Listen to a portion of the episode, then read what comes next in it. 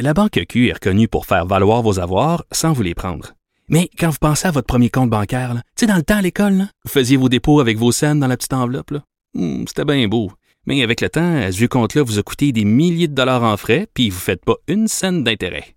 Avec la banque Q, vous obtenez des intérêts élevés et aucun frais sur vos services bancaires courants. Autrement dit, ça fait pas mal plus de scènes dans votre enveloppe, ça. Banque Q, faites valoir vos avoirs. Visitez banqueq.ca pour en savoir plus. Cube Radio. Salut, c'est Charles Dran avec l'équipe dans 5 minutes. On s'intéresse aux sciences, à l'histoire et à l'actualité.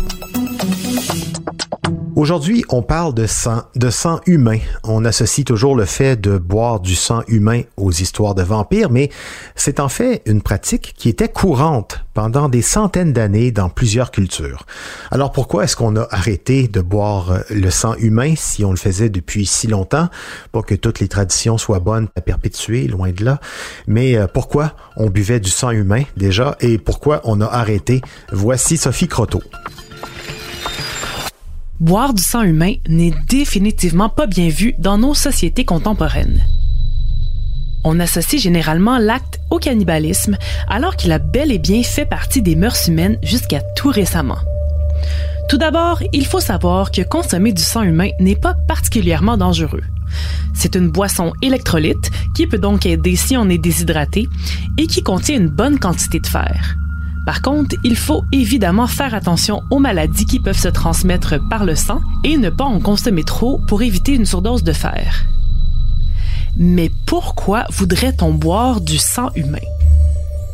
On a en fait longtemps cru que le sang était tout simplement une source de vitalité. Lorsqu'on en perd, on devient plus faible, alors en consommer nous rendrait plus forts et en santé. L'historien Richard Sugg, dans son livre Mummies, Cannibals and Vampires, rapporte que les premiers cas documentés de consommation de sang humain remontent à la Rome antique.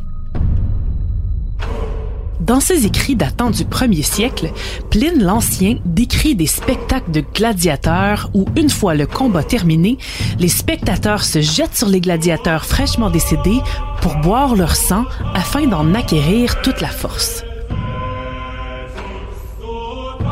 Même Jésus de Nazareth, qui a dit que le pain et le vin étaient son corps et son sang, associait celui-ci à un pouvoir mystique. D'autres cultures avaient aussi des croyances semblables, comme les Grecs, les Chinois et les Égyptiens, bien qu'on retrouve moins de preuves aussi précises de leur consommation de sang humain. Ces pratiques sont présentes pendant plusieurs siècles en Europe, s'adaptant selon les coutumes de l'époque on sait que le roi Louis XI et le pape Innocent VIII buvaient du sang de jeunes hommes pour leur santé au 15e siècle et que les Allemands et les Scandinaves du 17e et du 18e siècle accouraient aux exécutions publiques pour boire le sang des condamnés fraîchement tués. Par contre, tout type de sang n'était pas égal. On préférait celui des personnes jeunes et en santé et on bannissait généralement le sang menstruel qui était vu par plusieurs cultures comme une malédiction qui menaçait le reste de la communauté par son pouvoir destructeur. Les femmes menstruées étaient donc isolées et leur sang rejeté plutôt que célébré. Il faut attendre les grandes avancées en médecine du 17e siècle pour qu'on comprenne que le sang n'était pas une potion magique. En 1628, le physicien William Harvey découvre d'abord comment le sang circule dans le corps, ce qui est encore aujourd'hui considéré comme l'une des plus grandes découvertes médicales. Quelques années plus tard, en 1666, le médecin Richard Lower fait la première transfusion de sang d'un chien à un autre. Mais lorsqu'on essaie de reproduire l'opération sur un humain, les résultats ne sont malheureusement pas concluants et l'Église bannit rapidement cette pratique.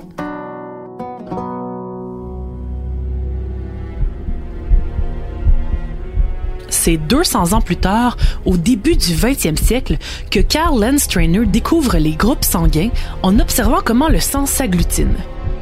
On se rend aussi compte qu'un peu de citrate de sodium permet de le conserver plus longtemps et on commence enfin à faire des transfusions.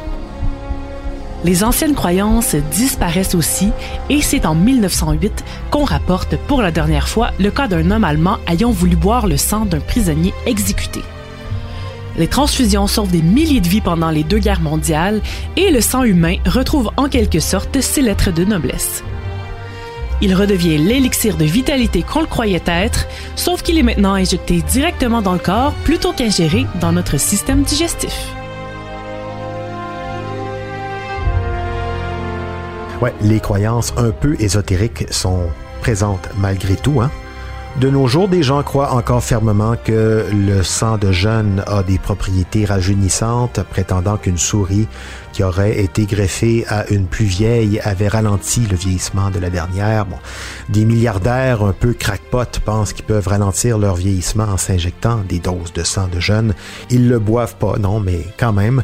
Il y a certaines personnes qui disent aussi souffrir de vampirisme clinique, un comportement qui les amène régulièrement à boire du sang humain pour leur bien-être. Ici aussi, rien de très valable scientifiquement. Merci Sophie Croteau, c'était en cinq minutes.